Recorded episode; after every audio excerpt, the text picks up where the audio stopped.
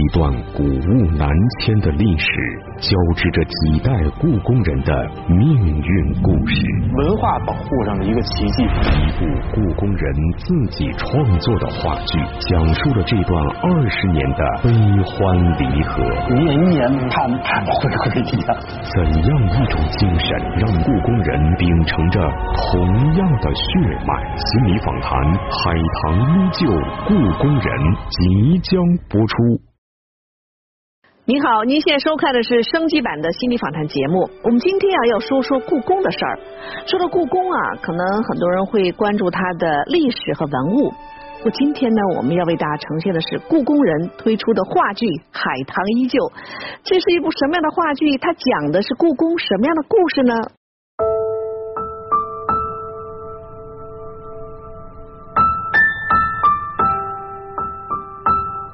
道路俗且长，未面安可知？娘，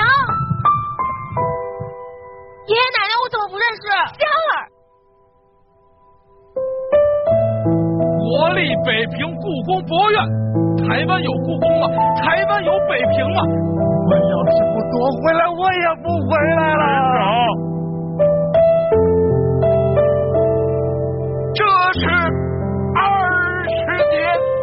流不尽的英雄血，帮故宫，帮中国。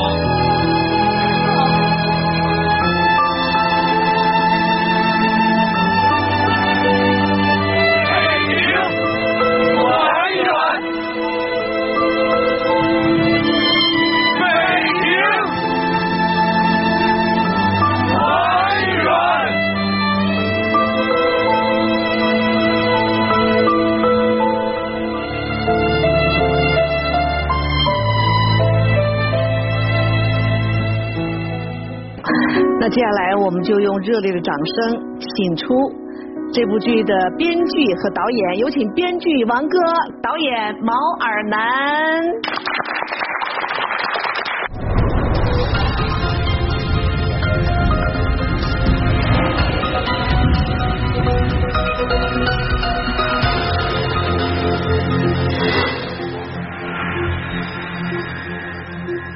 前我还猜想哈，我想拍故宫的戏的编剧和导演，应该是应该上了一定年龄是吧？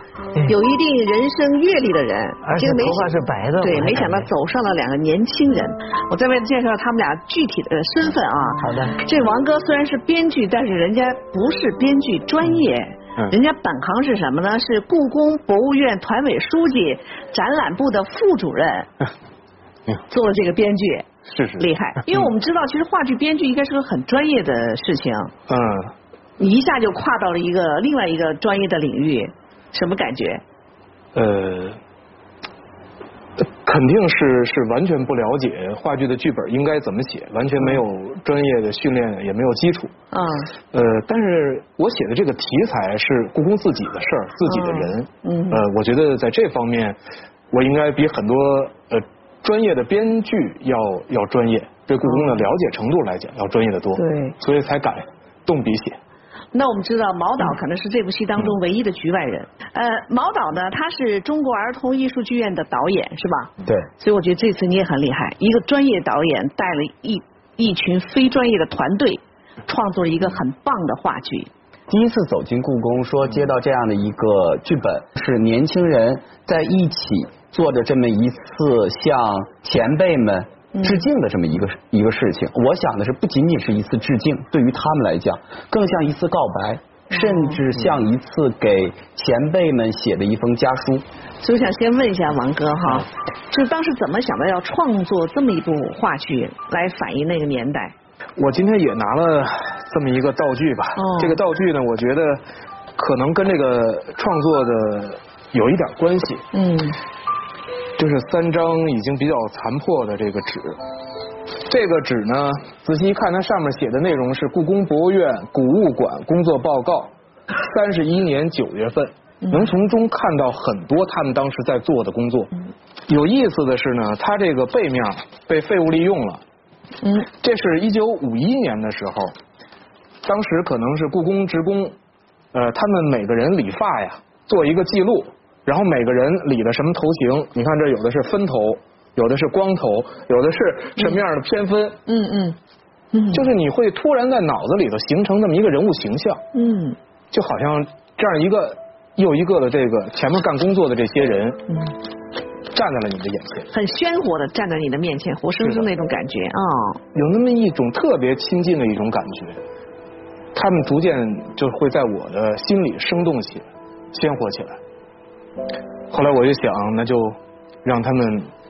鲜活的立在所有的人面前吧，让我们的年轻人来扮演他们，然后让这一个个我所尊重的这些先辈们，活生生的站在我们的眼前，亲口给我们讲这样的一个动人的故事。刚才我们说了，王哥是故宫人，里边演员全是哈，今天也来了一些，我们呃那就接下来登台亮相一下，好不好？介绍一下你是谁。然后你在剧中扮演一个什么样人物？你在故宫是做什么的？观众朋友们好，我是来自故宫博物院保卫处，我叫江龙斌，在话剧《海棠依旧》中饰演顾子辰一角。嗯。然后今天呢，我给大家带来了博物院特有的电子锁和电子钥匙。啊。然后，因为我在故宫博物院之前负责全院的安防、消防这些技房的工程管理监管工作，我觉得值得骄傲的是。我进过故宫这个几千间房的，怎么得有百分之八十吧？像我们当时这个工程是用了七年的时间，嗯，我才把故宫这么大的面积走完。太好了，哎呀，欢迎你，欢迎你，好，好，下一位。大家好，我是来自故宫博物院行政处的一名普通职工，我的名字叫罗成涵，呃，我在剧中饰演张平树这个角色，呃，那么在故宫博物院，我主要负责的工作是。负责院内一千四百门通信电话的维护、调试以及安装工作。呃，今天我给大家带来的是一把卡刀，这是我平常工作中必不可少的工具之一。我们就是这条特殊通信通道的守护者、维护者。谢谢大家。我我叫李璐，来自故宫博物院开放管理处。我在《海棠依旧》这部话剧中扮演的是王喜明，爱国的国民党军官。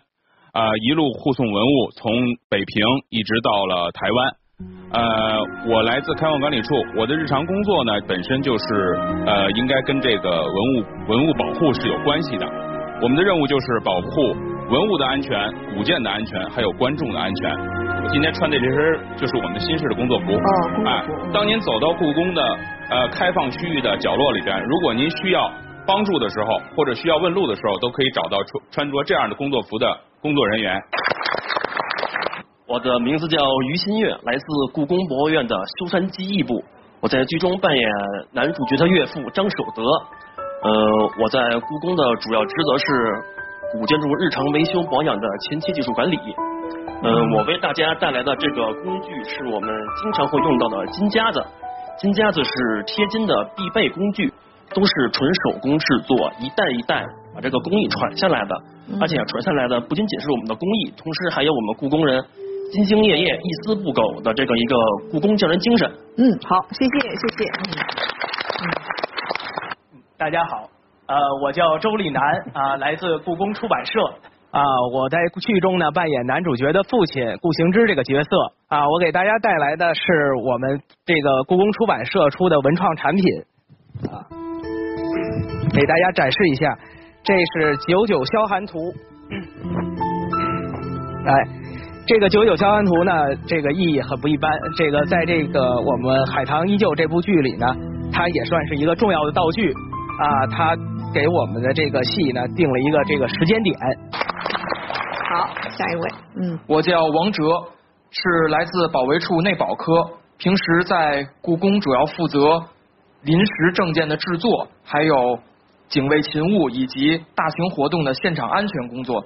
你在那个里边演什么角色？然后我在那个里边饰演的是男主角的老师，呃，龚培恒。哦。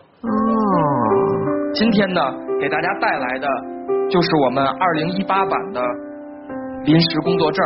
大家可不要小看这个证件，这个证件呢，可以通过语音识读它里面的信息，呃，查验它的真伪。从证件的制作到查验到审核，每一个环节其实都体现着我们故宫人对于安全的重视。我们始终把安全放在第一位。好，嗯。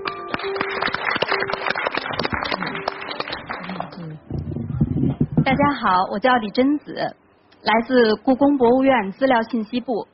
嗯，我在剧中扮演顾子辰的妻子张庭月。嗯。嗯，我进宫十年了，在前九年的时间，都做着同样一件事情，就是给文物做数字化影像的精修，一共做了五万八千六百四十八张文物影像。这些老照片，我们最后也用在了我们整部话剧的结尾。我今天也想把这些老照片带给大家。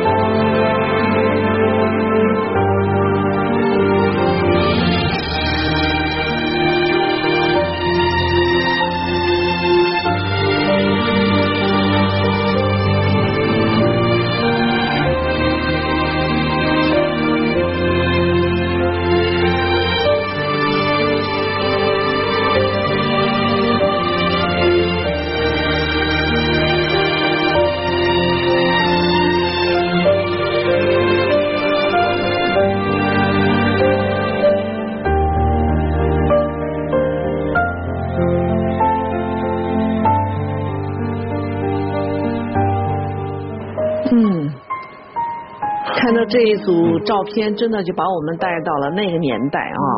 其实感觉挺有感触的。即使现在放的时候，我刚才我都想起立，在结束的时候我都想给他们鼓掌。当了解过后，你就会知道他们的伟大到底是在哪。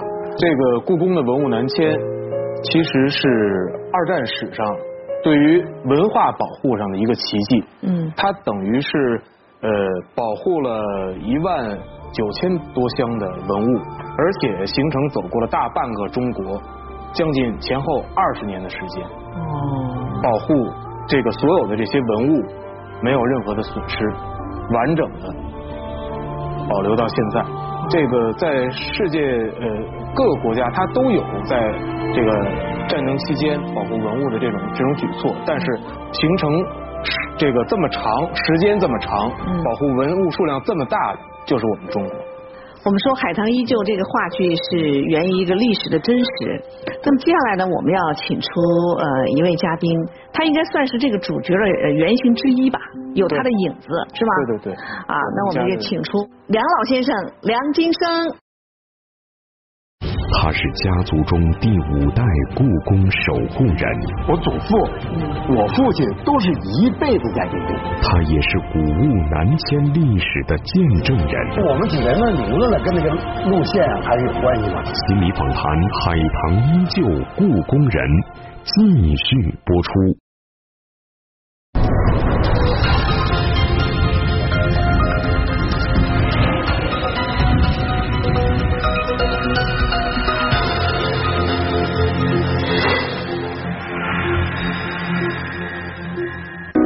到梁老先生，我觉得像，对了，这像故宫人啊，像我们印象中的，戴一金丝眼镜哈，还是还拎一包，虽然这包啊，其实看着很旧了。这个包啊，不是不是我的，是我父亲的。你父亲的包还留着？他们都拿道具，我也拿一个。对，都要都有展示啊。这个包呢，是我父亲在故宫古南迁的时候，在这途中。一直使用过的这么一个哦，对，我们知道梁老先生，你好像有一个大家要叫你有你有个名字是吧？另外一个名字叫什么？大内总管，啊戏称，戏称大内总管哈。那说明您您在里边做什么呀？在故宫里？我呢是总保管组，叫现在呢叫文物管理处。有关文物的事儿，他们谁要是是有什么问题，反正都找我。嗯，就什么文物搁在什么地儿？啊，对，所以他们现在就这么戏称，就是大等于故宫文物保管的核心部门 就是这个这个文物管理处，原来叫总保管组。我那会儿刚进故宫的时候，然后我还跟人打听，因为呃，你保管部嘛，各个就都都他都是按这个名称，比如说你说管陶瓷的、管书画的、管什么的，我说这总保管组是管什么的？嗯，后来人说这个就是什么都管，然后说我说那这不太好理解，你怎么能让我理解吧？他说。这么跟你说吧，故宫博物院最信任的人负责总保管工作，才做这个事儿。这个信任啊，也不是巧合，我觉得可能有很重要原因。因为我们知道，梁先生祖上有五代都是故宫的守护人。我高祖、曾祖，我祖父，嗯，我父亲都是一辈子在故宫。到我父亲那代呢，是故宫的第四代人。所以您这是第五代，对，我是第五代，我今年七十了。你看，传承人，所以对您格外信任。就是说，我们整个的故宫九十年，它的是一脉相承的。嗯，那么，从我们家的好像呢，更能体现呢出这么一点一点事情吧。反正就是呃，子承父业，一代一代的传下来。比如你父亲会给你说什么？以前反正我们就知道说啊，我我爷爷我我我奶奶他们都上台湾了。嗯。压着谷物去的，但小时候也不明白，为什么为了一个谷物跟我们没关系的东西，家人要分开，人还走那么远的地方？小时候有没有这样的一个想法？没有没有，从故宫古南迁一开始就是一个政府的行为，对对，他一直就是跟着政府的抗战的路线是一致的，所以我们现在我们几个人的名字呢，跟那个路线还是有关系的。那是我父亲、我母亲、我姐姐，嗯，这边是我妹妹和我弟弟，我哥哥呢，他出生在峨眉。嗯，所以他叫梁峨生。哦，梁峨生，峨眉姐生。嗯嗯。我姐姐，我姐姐呢，出生是在乐山。嗯。乐山古代时候叫嘉州。嗯。他叫梁家生。梁家生啊。然后文物抗战胜利以后，文物东归到了南京。嗯。我出生。梁南啊。叫金金陵。金陵对。金陵金陵金生。金生。然后我妹妹呢是宁。名字是江宁嘛？江宁府的名声。回到北京以后，有的我弟弟叫燕生。所以，其实您对南迁这段历史，对于您来说是更有切身的呃，应该是这样。当时走的时候呢，就是连我我奶奶和我二叔和带着我哥哥就走了。嗯。那我就要求我父亲留在南京，嗯，看守这些没有南没有。去台湾那些文物，对，没想到就走了以后，就再也没有联系了。嗯，就像年年盼盼盼回归一样。但是，一直到我爷爷呢去世，也没回答我。我父亲也没有见，没有再见他了。南京的古前台已成定局，我必须去。这么多年的漂泊，我的人生只剩下一条原则，那就是古物到哪儿我就到哪儿。爹不是说过吗？人但求能尽忠职守，有始有终，死得其所，问心无愧呀。那清月和香儿，我不起清月他们娘俩，我们聚少离多。不过这次我想不会很久，我会好好看守好谷物，等和平了，我就带着谷物回家，回我们的北平，早日团圆，在北平。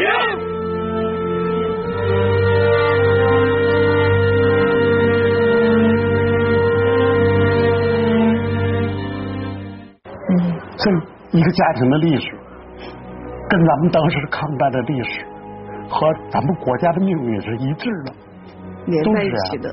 但是这些人呢，他们没有怨言，嗯，就老老实实的干我应该做的事情，从一而尽之。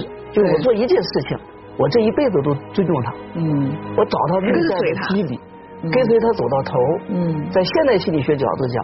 重复的力量是最伟大的。对，我觉得这个啊，在原来可以，比如在梁先生他们那个年龄也还能做到。嗯。现在不一样，现在这个社会很浮躁的。你觉得现在年轻的故宫人跟梁先生他们那个时候相比，有什么相同和不同的地方吗？我觉得进到故宫里的故宫人，嗯，慢慢慢慢的，他们在这种呃情感和氛围的熏陶之下，嗯，其实逐渐。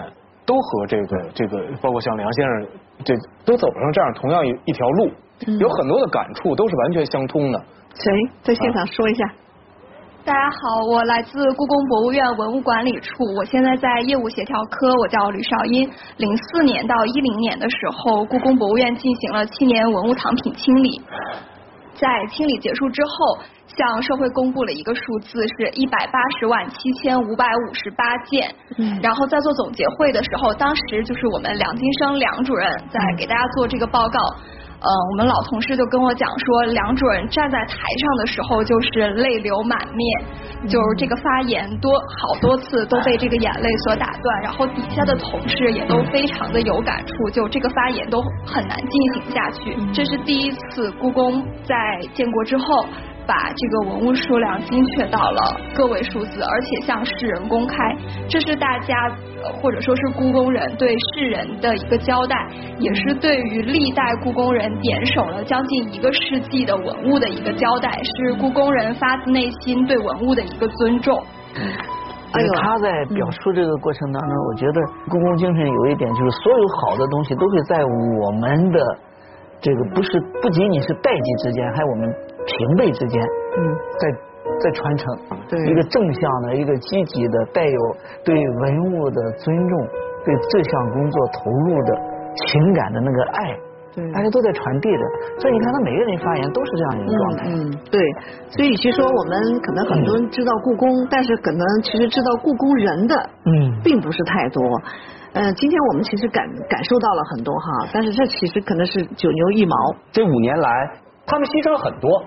有的人他住在北五环外，他为了这次排练，为了保证的排练的这样的一个一个完整性，他在城里边专门租了一两个月的房子，为了保证这个，为了既能保证工作，嗯又能保证整个的排练。那我倒想问一下，把话筒给这个，这不就是一个剧嘛，是吧？也不是你的正经工作。呃，为此还得专门租个房子，没想到当时就不演这个角色，不就完了吗？怎么说呢？进故宫到现在快五年的时间，我们部门的老师给我的怎么说呢？潜移默化的就是完成一项工作，就要尽你最大的努力去完成。我看到我们在座的故宫的年轻人，我心里有一个很大的感触，就他做的这个事业，我估计他的收入未必是特别高的。嗯，而且他拍这个剧也未必就有。就是出场费或者是辛苦费的，他为什么做？因为他内心里把自己的情感投入到他所做的这个事儿里去了。嗯，这个世界上，我觉得不管市场经济发展到哪一天，最值钱的不是钱，是情感。我觉得这样的一一种浓郁的一种情感吸引了我，让我让我更加的愿意，特别愿意的把他们。推到舞台上啊，包括他身边左边坐这个小熊，他演小孩儿，所以呢，上来的时候他就有跪地上啊，会这个这个整个横着翻滚呐，嗯，一系列的动作教给他。他们不是专业演员，他们不不会保护身体，他们只会硬碰硬，玩真的，骨头碰地板。哎呀，呃，说这个身上没有一块好地方，我觉得。不夸张，哎，是你吗？说是海选的时候曾经要要逃掉的那个，呃，是是我是我，其实我那天是非常有自信的，嗯。然后我一推开门，哦，我看见所有的参选者都拿着一个剧本，前台有一个姐姐就站在那儿，拿着剧本说，我就这么演吧。特别的放松，他们那种很开放的状态，就会就把我给惊到了，然后我扭头就走了。对，吓着了。当时就会觉得故宫的年轻人，呃，他们对待这样一个活动都是如此的认真，他们是他们是认真的准备过的。我当时就是对故宫的青年有一种重新的认识，心里很很很惭愧。我觉得我走的特特别对。所以 第一轮演出的时候，他就没有作为演员，但是他也参加了当时的演出。呃，后来咱们剧组就招募招募那个剧务剧务人员，呃，我就去了，因为我特别羡慕这些人，我我希望跟他们成为一个一个团队的，然后我也希望就是能够偷学一些技巧，但是呢，我那我的那个工作安排在那个门外，对，我是给他们呃呃抱衣服，但是这样我也觉得很开心，嗯，抱衣服啊，嗯那时候我们演出是冬天，冬天。应该是十二月份，那一年冬天有一个特点给我的印象，就是风特别的大，你就看他的嘶嘶哈哈的冻得一塌糊涂的，他冻着，然后冻着，然后把别人会暖暖和和的，这样演员进来也不会打寒战啊啊，也不会说台词嘴瓢啊，就是这么一个微小的角色，做的如此之精精细、精到、精准。哎呀，给我的印象非常深刻。所以一个小细节哈，也能看到故宫的年轻人传承了故宫的什么精神。所以我们要再再来回顾，再来分享一下哈，看看你们排练的一些视频，好不好？还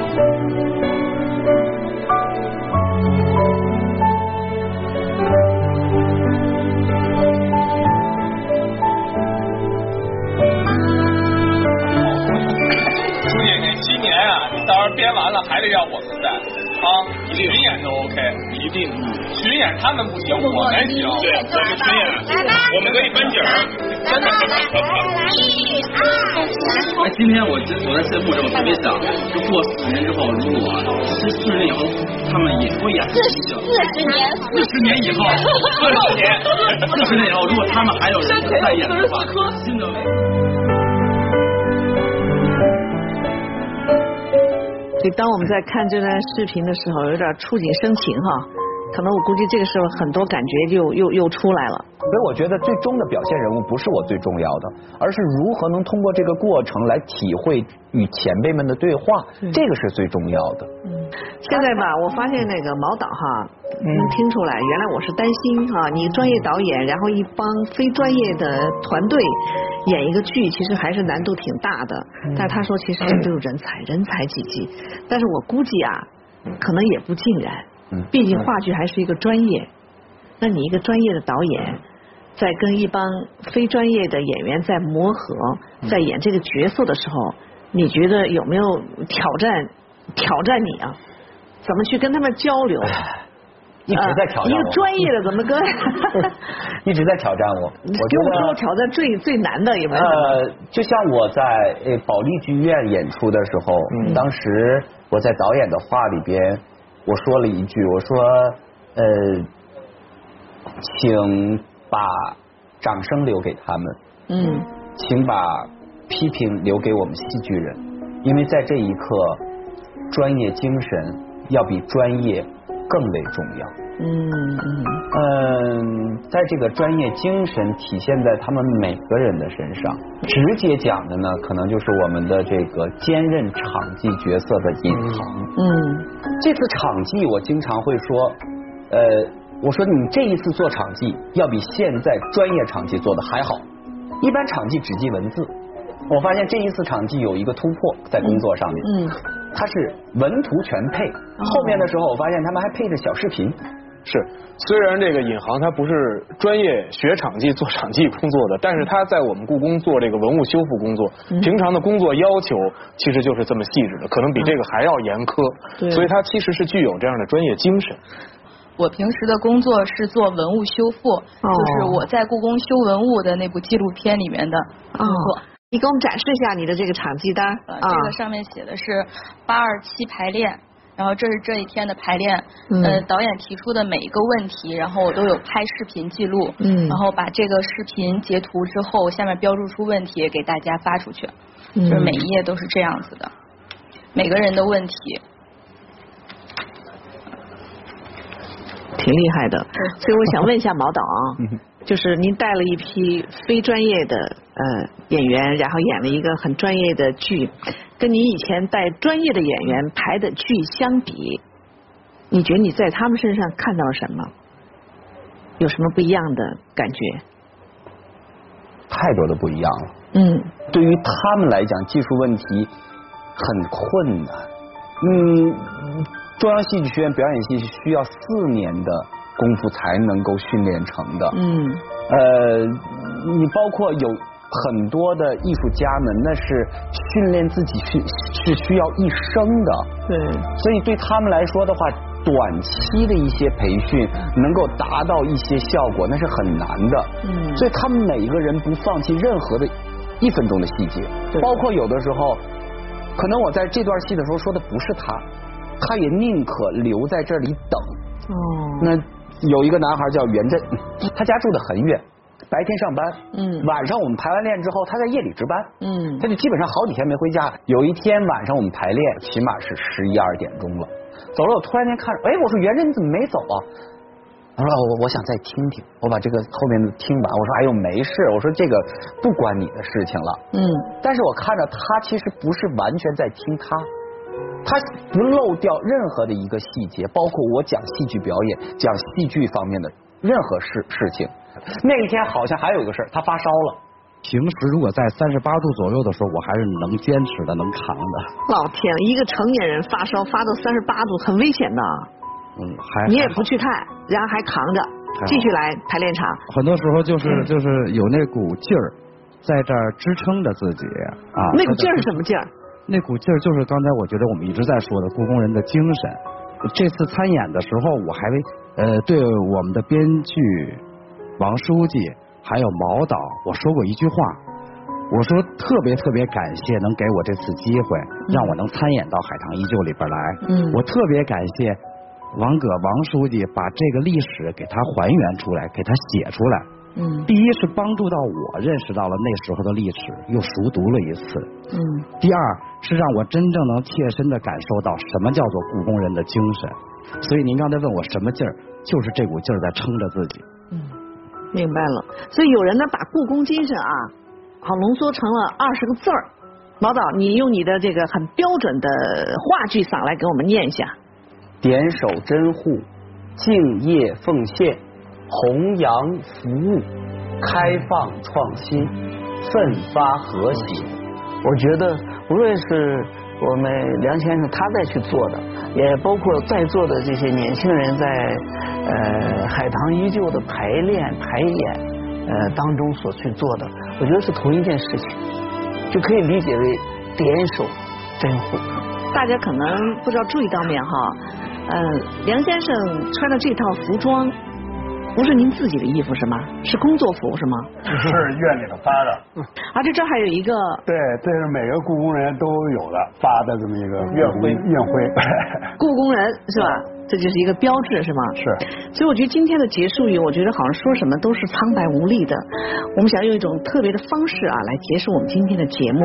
我们就请梁先生带领故宫人，为我们在电视机前的观众朋友们来宣读。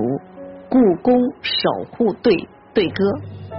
巍巍故宫，古物悠从，万姿伟态，百代侍从。音弹周仪，唐画宋词，历万丝锦，罗列靡遗。谁其手之？为无罪事，谁其护之？为无罪事，谁其守之？为无罪事，谁其护之？为无罪事。